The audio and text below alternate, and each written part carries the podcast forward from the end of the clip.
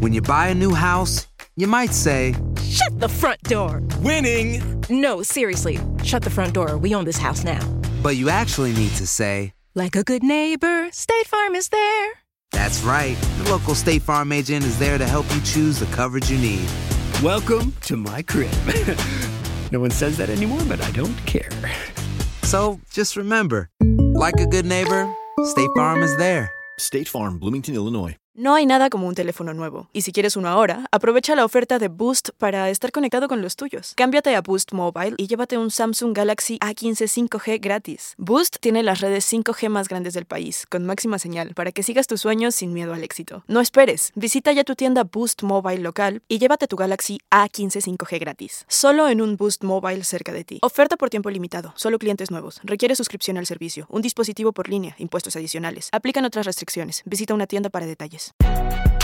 Si no sabes que el Spicy McCrispy tiene Spicy Pepper Sauce en el pan de arriba y en el pan de abajo, ¿qué sabes tú de la vida? Para, pa, pa, pa. Without the ones like you, who work tirelessly to keep things running, everything would suddenly stop. Hospitals, factories, schools, and power plants, they all depend on you. No matter the weather, emergency, or time of day, you're the ones who get it done. At Granger, we're here for you with professional grade industrial supplies. Count on real time product availability and fast delivery. Call clickgranger.com or just stop by. Granger for the ones who get it done. Advertencia. Este programa contiene casos de crimen, apariciones, misterio, conspiración y violencia. El contenido de estas piezas puede ser sensible para algunos miembros del público. Aconsejamos discreción.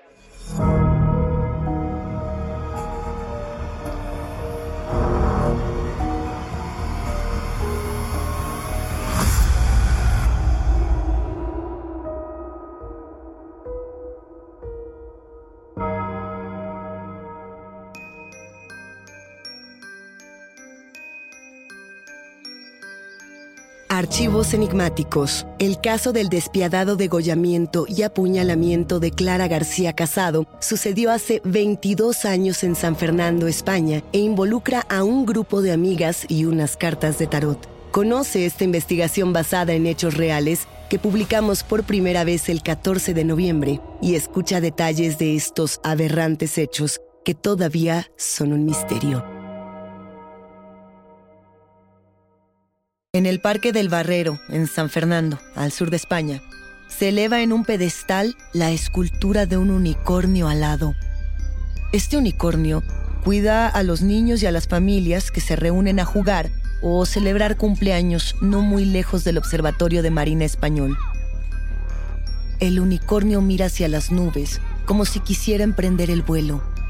La escultura está inspirada en uno de los bocetos que dibujó en su libreta Clara García Casado, quien justo en ese punto del Parque del Barrero fue golpeada, degollada y apuñalada en 32 ocasiones por sus dos mejores amigas. Sucedió en el año 2000.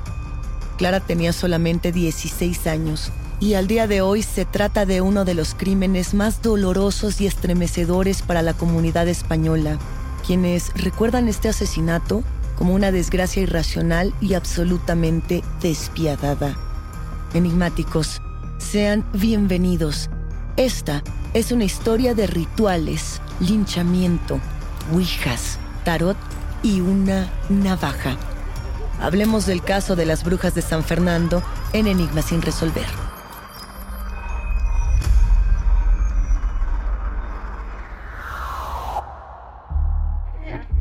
Los medios de comunicación españoles se han vuelto locos. Intentan reconstruir una escena grotesca sin poder entender por qué ha ocurrido esta tragedia. 32 navajazos en el cuerpo de una menor de edad. Su familia y personas cercanas están destrozados. Se dice que las culpables han sido sus dos mejores amigas del Instituto de Educación Secundaria Isla de León. Y es por ello que los periódicos han nombrado a Iria Suárez, de 16 años, y Raquel Carlet, de 17, como las brujas de San Fernando. Iria y Raquel se encuentran detenidas por el homicidio de su amiga Clara. Mientras tanto, la comunidad andaluza arroja piedras e insultos afuera de las casas de las dos menores de edad.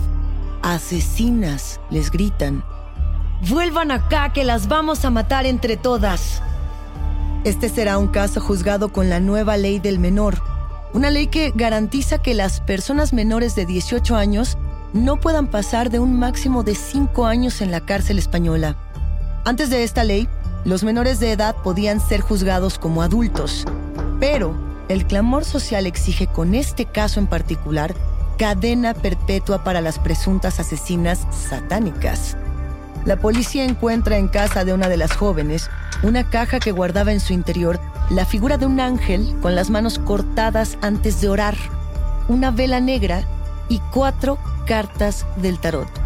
¿Es este un crimen ritual? ¿De brujería? ¿De falsa amistad? ¿Por qué dos niñas matarían a su antigua mejor amiga? ¿Y cómo podría ocurrir algo como esto sin que ningún adulto a su alrededor se diera cuenta de lo que estaba sucediendo? Aquí tenemos temas importantes, enigmáticos. Pensemos en las modas, pensemos en la manera de vestir y en la manera en la que los y las jóvenes construimos nuestra identidad. ¿A partir de qué elementos?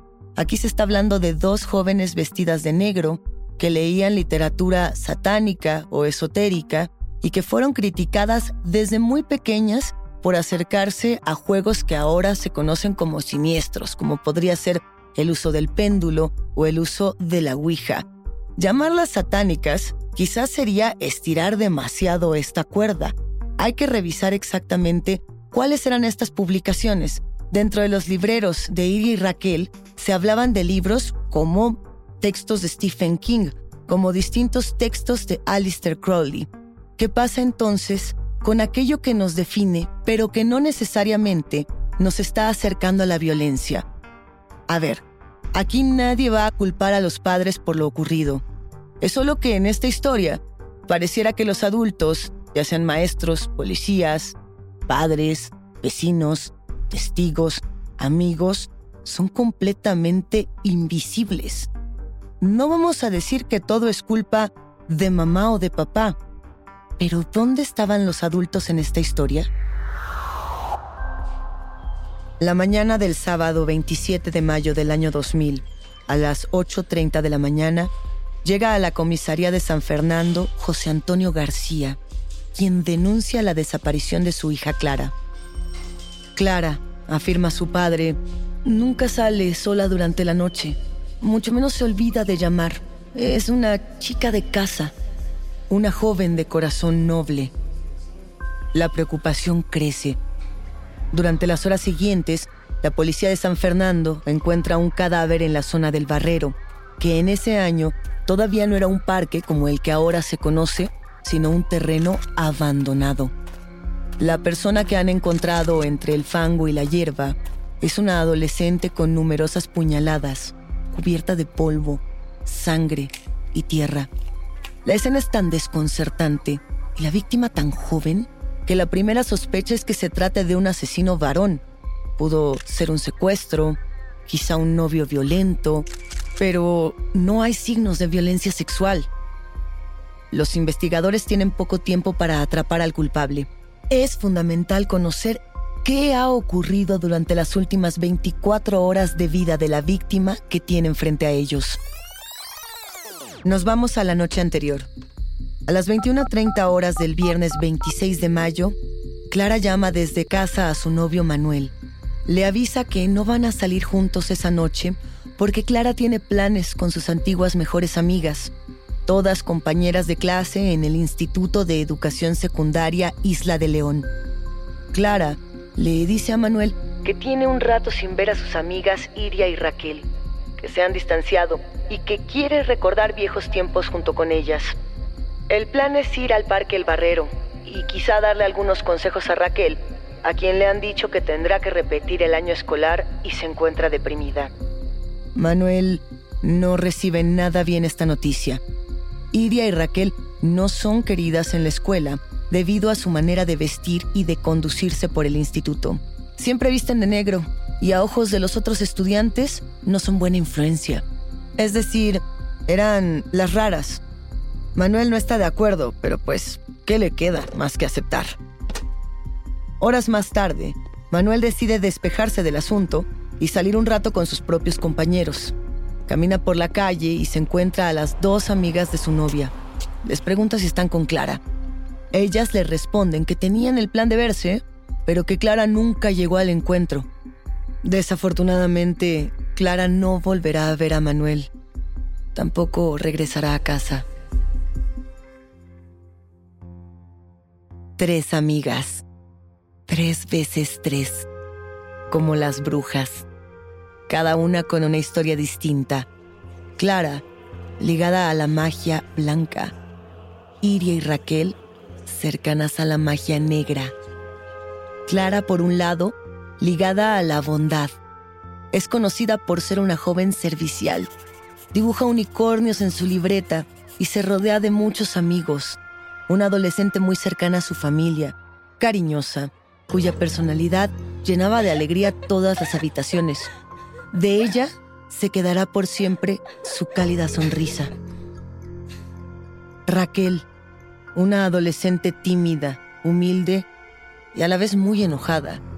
Viene de un entorno complicado. Es hija de una madre adolescente que tiene que salir de su casa al enterarse de su embarazo. Su padre tiene sida y cirrosis. Su familia tiene pocos recursos y aún menos oportunidades. Su tía abuela, su único espacio de paz, muere cuando Raquel tiene 14 años. El alcoholismo y consumo de drogas por parte de los padres la vuelve cada vez más retraída. Y finalmente, Iria, una jovencita de carácter fuerte. Ella es la tercera en llegar al grupo de amigas. Viene de una familia de militares, que se sabe también era una familia relacionada con el esoterismo. Le gusta que le digan la gata. A Iria le gustan los libros satánicos. Inclusive, escribe sus propios relatos de tortura y rituales sangrientos. Es retraída en el ambiente escolar, pero se siente fuerte y poderosa cuando habla de ocultismo. Tanto Iria como Raquel son crueles con sus hermanos menores.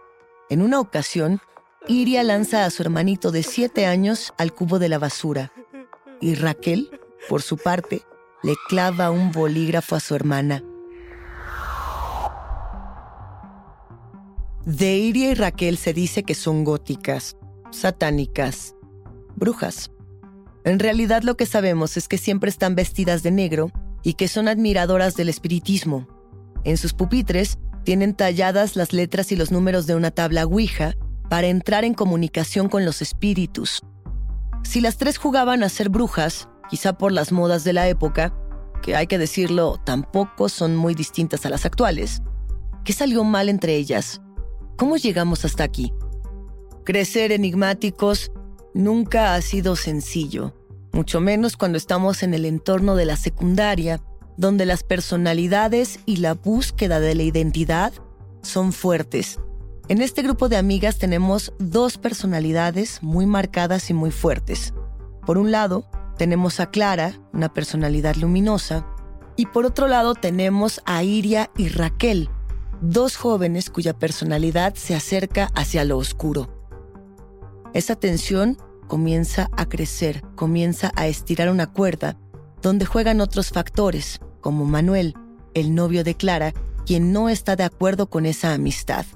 Dicen los que tienen lecturas sobre brujas que si una de ellas decide salirse de la aquelarre, la asesinan. Iria y Raquel se sumergen en el mundo de la brujería y lo que ellas entienden que es el satanismo. Clara por un momento le sigue el juego, pero ya no comparte esos gustos y poco a poco comienza a distanciarse. Empieza a tener novio, a rodearse de otros amigos, a buscar otros ambientes. Simplemente crecen con motivaciones y rutas distintas. Y ahora con esta profunda sensación de rechazo en el colegio. ¿Es este un motivo suficiente para matar? En algún punto de este misterio, los investigadores del caso llegan al hogar de Raquel. La invitan a que los acompañe para que les cuente todo lo que sabe con respecto al homicidio de Clara. Ella les pide un momento. Va al baño y oculta algo en una maceta. Los investigadores lo notan y también se dan cuenta de que Iria tiene un corte muy profundo en el brazo y su ropa recién lavada está tendida en la azotea. Nos encontramos en la comisaría de San Fernando. Numerosos expedientes circulan de cuarto a cuarto. Bullicio. Peritos analizan la situación sin revelar lo que realmente piensan. Observan el brazo de Iria. ¿Te duele? Le preguntan. Me corté con un vaso de ginebra, responde ella. Los peritos observan la profunda cortada en silencio. El tipo de corte y profundidad de sus heridas coinciden con las del cuerpo de Clara. Mientras que Iria no parece estar nada nerviosa, Raquel fuma de manera compulsiva en la habitación contigua. ¿Qué podría pasarle a quien mató a Clara? pregunta Raquel nerviosa. Las alertas de la policía se encienden de inmediato. Nosotras la matamos, confiesa Raquel al sentirse descubierta. Nosotras matamos a Clara. Toma aire. Estás escuchando Enigma sin resolver. En algún punto entre la primera puñalada y la 32, algo tiene que pasar por tu mente. Un punto de inflexión. El momento exacto en el que te das cuenta de lo que estás haciendo y no puedes volver atrás. Entre el forcejeo, los gritos, la sangre, todas las cosas que nunca nos cuentan que ocurren durante un asesinato, debe de haber un punto, uno, en el que te detienes y te das cuenta de lo que acabas de hacer. ¿Cómo fue ese momento para Iria y Raquel? ¿Estaban verdaderamente conscientes de lo que estaban haciendo? ¿Sabían realmente lo que podía ocurrir con Clara? ¿Con ellas mismas? En la computadora de Iria, los investigadores descubren cuentos de su autoría, relatos de horror esotérico y gore que ella oculta en una pestaña secreta. Pero hay uno en particular que llama su atención. Uno de sus relatos escrito un par de meses antes del asesinato de Clara, describe cómo un grupo de cuatro amigas se fragmenta y tres de las amigas matan a la que se ha alejado del cónclave. Hay gente a la que le encanta el McCrispy y hay gente que nunca ha probado el McCrispy. Pero todavía no conocemos a nadie que lo haya probado y no le guste. Para pa pa pa.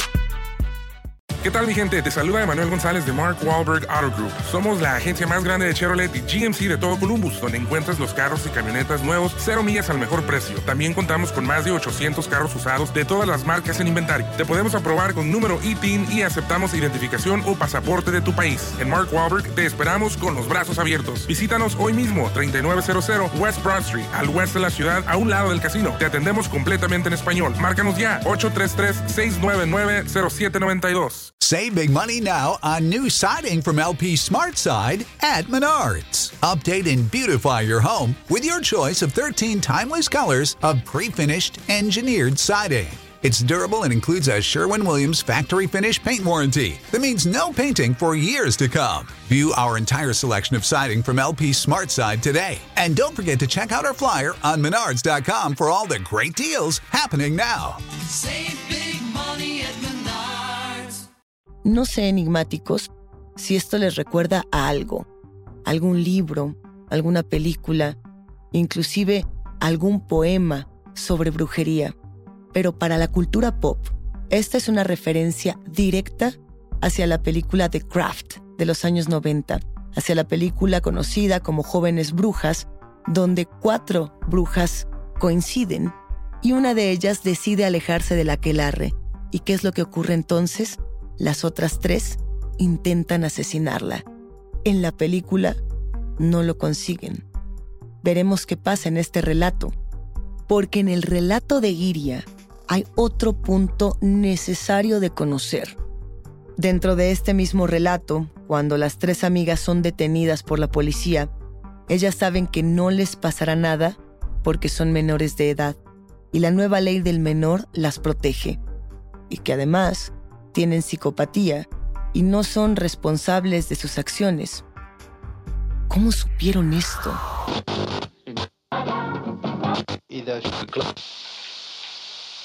José Rabadán, un adolescente de 16 años, ha asesinado a sus padres y a su hermanita menor de 9 años con síndrome de Down usando una katana. Escuchó usted bien, una katana.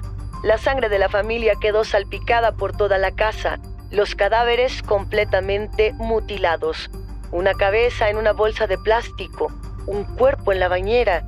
España está de luto. Nadie puede creer lo que el joven José le ha hecho a su familia. Sin embargo, debido a la nueva ley del menor, será poco tiempo el que pase en la cárcel. Un par de meses antes del asesinato de Clara, Iria y Raquel observan con atención el televisor. Él es José Rabadán, el ahora famoso asesino de la katana de Murcia. Automáticamente se enamoran de él y de la idea misma de ser como él. Tienen la misma edad. Quizá comparten los mismos sentimientos. Quizá. Y a partir de conocer el caso Rabadán, las jóvenes se dan cuenta de dos cosas. Por un lado, ahora saben que si llegan a ser descubiertas al momento de matar, deben decir que tienen un trastorno mental. Esto viene de que José Rabadán confesó que había empezado a fantasear con la idea de matar a su familia una semana antes de hacerlo real. La idea, poco a poco, fue tornándose en algo palpable, en algo positivo. Pensó que al matarlos, sus padres dejarían de sufrir por él, y decidió matar a su hermanita porque no quería dejarla sola en este mundo. El forense del caso determinó que José tenía un tipo de epilepsia que lo desconectaba de sus emociones y que por esa razón él era una persona enferma, no un asesino. Por otro lado, las amigas comprenden que pueden matar sin ser castigadas. ¿Por qué? Luego del juicio donde José Rabadán confesó haber matado a su familia, ingresó en una prisión de adultos por nueve meses. Pero, con la nueva ley del menor, pasaría finalmente seis años en un centro juvenil y otros dos años en régimen de libertad condicional. Enigmáticos, como ustedes saben, en muchísimos países tenemos leyes similares a esta, a la ley del menor española. Son leyes que se encargan de proteger a los menores, de no pasar demasiado tiempo en las cárceles, de no violentar sus derechos y de protegerles al final del día. ¿Que son polémicas? Sí, pero aquí el tema no es discutir las leyes. El punto enigmáticos es que estas dos adolescentes sabían cómo funcionaba esta ley y a partir de ello sabían que podían salirse con la suya en un homicidio premeditado. La Guardia Civil conduce a las jóvenes hasta el Parque Barrero para reconstruir la escena del crimen. Iria y Raquel miran el inmenso terreno y sin ningún recato relatan lo sucedido. Las tres amigas llegan al barrero, se toman un par de cervezas y se acuestan en el pasto a oscuras. Miran la luna, las estrellas. Cierra los ojos, Clara. Piensa en cualquier cosa, lo que sea que te venga a la cabeza. Cuando Clara está por incorporarse de nuevo, Iria la toma por la espalda y le cubre los ojos. Raquel saca una navaja y apuñala a su amiga una y otra y otra vez. Clara pide que se detengan. Iria no deja de gritarle a Raquel que continúe. Sigue, sigue, sigue, pero por más navajazos, Clara no pierde la conciencia, recuerdan las amigas, y las puñaladas continúan. Raquel corta la garganta de su amiga, 45 grados en la yugular. La vida se apaga entonces. Las amigas abandonan el cuerpo y huyen en la oscuridad. Van a casa Toman un baño, se cambian de ropa y salen a beber un par de tragos para celebrar que han logrado aquello que tanto añoraban, conocer a la muerte. Junto con la confesión llega la evidencia. ¿Qué encuentra la policía de San Fernando en casa de las adolescentes? En casa de Iria, donde las amigas pasaban la mayor cantidad de tiempo, la policía encuentra más de 20 libros de ocultismo y esoterismo. Hasta aquí, los libros no necesariamente tendrían que demostrar nada. Cualquiera podría tener en casa libros de horror, de suspenso y cultos por mera curiosidad y gusto. Sin embargo, también encuentran un diario donde Iria describe profundamente su rechazo por lo cotidiano y su cercanía con lo que ella interpreta como demoníaco. En este diario, ella afirma que la máxima satánica es matar a tus padres. Encuentran también cartas entre Iria y Raquel donde se hacen la promesa de matar. Cartas en las que hablan de un ente al que llaman simplemente Demon, que acompaña a Iria durante la noche y la ayuda a no sentirse tan sola. Por si fuera poco, obtienen entre todos los manuscritos la coartada escrita que habrían preparado Raquel e Iria en caso de ser detenidas, con horarios absolutamente definidos. Encuentran cartas de amor que le enviaban hasta la cárcel a José Rabadán, el asesino de la katana, y dentro de todo lo que se había encontrado, que ya era más que suficiente, los investigadores dan con una caja. Y en esta caja está la figura de un ángel con las manos cortadas antes de orar, la vela negra y cuatro cartas de tarot. Las cartas son la doncella, en este caso sería Clara. Ella está debajo de la luna, representando la noche del homicidio. A un costado, la torre, que nos ubica en el barrero, alrededor del observatorio de Marina. Y finalmente, la muerte, el deseo de Iri Raquel. En casa de Raquel, en la maceta donde evidentemente había ocultado algo, aparece la navaja homicida. ¿Querían que la policía encontrara toda la evidencia? La respuesta es sí. Mientras se define el destino de las dos amigas, ambas cantan dentro de una celda. Los detectives las escuchan petrificados. Durante la confesión, las jóvenes aceptan que ya habían intentado matar. Semanas antes, en una plaza comercial, habían intentado asesinar a una empleada embarazada que había entrado al baño. La empleada logra huir. Y no, no hay ningún móvil para estos crímenes. Lo que existe es el deseo, el hambre, la curiosidad por matar. Queríamos saber qué se sentía exactamente cuando se hunde el cuchillo y corre la sangre, le dicen a los detectives. Querían además ser famosas, como José Rabadán. Este fue un homicidio premeditado, planeado, ejecutado exactamente como las ahora llamadas brujas de San Fernando lo habían deseado. Sabemos, enigmáticos, que muchos asesinos a lo largo del tiempo han matado para buscar reconocimiento y fama. Pero ¿qué pasa en el caso de las brujas de San Fernando? Estamos hablando de dos jóvenes de 16 años que se encontraban buscando su identidad.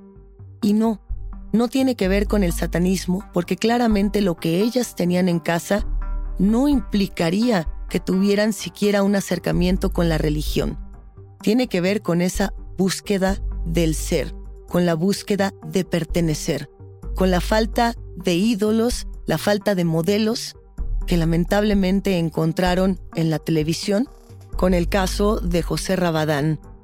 Meses después, José Rabadán fue interrogado por las autoridades con respecto al caso de las brujas de San Fernando. José dijo que efectivamente recibió las cartas de Iria y Raquel, y que si las hubiera recibido antes de que ellas hubieran matado, les hubiera aconsejado que no lo hicieran, que esa era la peor de las ideas. ¡Asesinas! ¡Malditas brujas! Vuelvan acá que las vamos a matar entre todas. Lo que viene después es una combinación de indignación, furia, desolación y profundo vacío. Los medios las han apodado las brujas de San Fernando. Suena por todas las calles su nombre. El caso es tan ruidoso en toda la región que no hay persona que no sepa lo que hayan hecho las brujas condenadas. Vecinos salen a las calles y apedrean las fachadas de las casas de Raquel e Iria. Inclusive apedrean a la madre de Raquel y la llaman asesina. Con todas las amenazas de muerte, para las brujas de San Fernando es más seguro estar detenidas que regresar a la calle. En el colegio de Clara, el luto viene acompañado de la exigencia de justicia. Y sí, hay una condena, solo no es la que la sociedad espera. Desde el día del asesinato, 27 de mayo del año 2000, hasta el 31 de diciembre, las brujas permanecen recluidas en una cárcel de mujeres adultas. Primero van a dar al módulo de mujeres de Puerto Segundo en Cádiz, pero son agredidas en numerosas ocasiones por las otras mujeres del reclusorio y las trasladan a la penitenciaría de Alcalá de Guadaira en Sevilla. Cuando entra en vigor la ley del menor, el juzgado de menores de Cádiz condena a las dos amigas asesinas a ocho años de internamiento en un centro de menores. Las brujas de San Fernando son liberadas pasados seis años de esta sentencia. ¿Dónde están ahora las brujas de San Fernando? Rehabilitadas y libres. Raquel tiene 39 años. Ella vive con su pareja en una casa de campo, mientras que Iria tiene 38. Ella es maestra enigmáticos y se dice que hace unos años fue contratada por la escuela primaria comunitaria de West Oxford. Para lograr entrar a una escuela como esta, necesitaría haber pasado muchos filtros, muchas pruebas por parte del Ministerio del Interior. Y lo que ocurrió después es que el propio pasado de Iria se filtró a través de una denuncia anónima por parte de la organización benéfica Crime Stoppers. Esto ocurrió a finales del año 2017 y en Reino Unido, en Europa, fue un escándalo. Un escándalo que la alcanzó y que inclusive de una u otra manera la forzó a desaparecer de nueva cuenta del mapa. Eso por parte de las brujas de San Fernando. Pero la familia de Clara todavía se pregunta, enigmáticos, ¿por qué fueron liberadas las asesinas de su hija? En el Parque del Barrero continúa la escultura del unicornio alado, como si fuera el alma de Clara, protegiendo a niñas y niños para que nunca los alcancen las violencias de su entorno, para que nunca los alcance su propia oscuridad.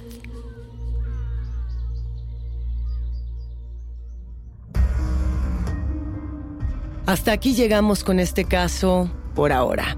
Yo soy Luisa Iglesias y ha sido un macabro placer compartir con ustedes, enigmáticos.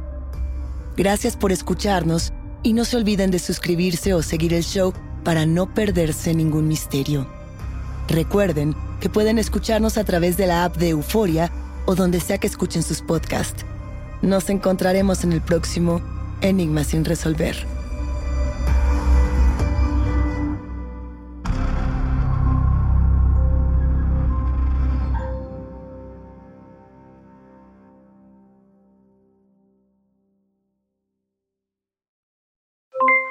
Aloha mamá, ¿dónde andas? Seguro de compras. Tengo mucho que contarte. Hawái es increíble. He estado de un lado a otro con mi unidad. Todos son súper talentosos. Ya reparamos otro helicóptero Blackhawk y oficialmente formamos nuestro equipo de fútbol. Para la próxima te cuento cómo voy con el surf y me cuentas qué te pareció el podcast que te compartí, ¿ok? Te quiero mucho. Be All You Can Be, visitando goarmy.com diagonal español. Boost Mobile tiene una gran oferta para que aproveches tu reembolso de impuestos al máximo y te mantengas conectado. Al cambiarte a Boost, recibe un 50% de descuento en tu primer mes de datos ilimitados. O, con un plan ilimitado de 40 dólares, llévate un Samsung Galaxy A15 5G por $39.99. Obtén los mejores teléfonos en las redes 5G más grandes del país. Con Boost Mobile, cambiarse es fácil. Solo visita boostmobile.com. Boost Mobile, sin miedo al éxito. Para clientes nuevos y solamente en línea, requiere AroPay. 50% de descuento en el primer mes requiere un plan de 25 dólares al mes. Aplican otras restricciones. Visita para detalles. Si no sabes que el Spicy McCrispy tiene Spicy Pepper Sauce en el pan de arriba y en el pan de abajo, ¿qué sabes tú de la vida? Para, pa, pa, pa. Si tú o alguien que conoces está pasando por una situación difícil o por una crisis de salud mental, la línea 988 de prevención de suicidio y crisis te brinda apoyo especializado 24 horas al día, 7 días a la semana. Solo llama al 988. Cuando llamas al 988, te conectarán con consejeros especializados que escucharán tus inquietudes y te brindarán apoyo en español. Simplemente llama o textea al 988. Hay esperanza. La línea 988 funciona.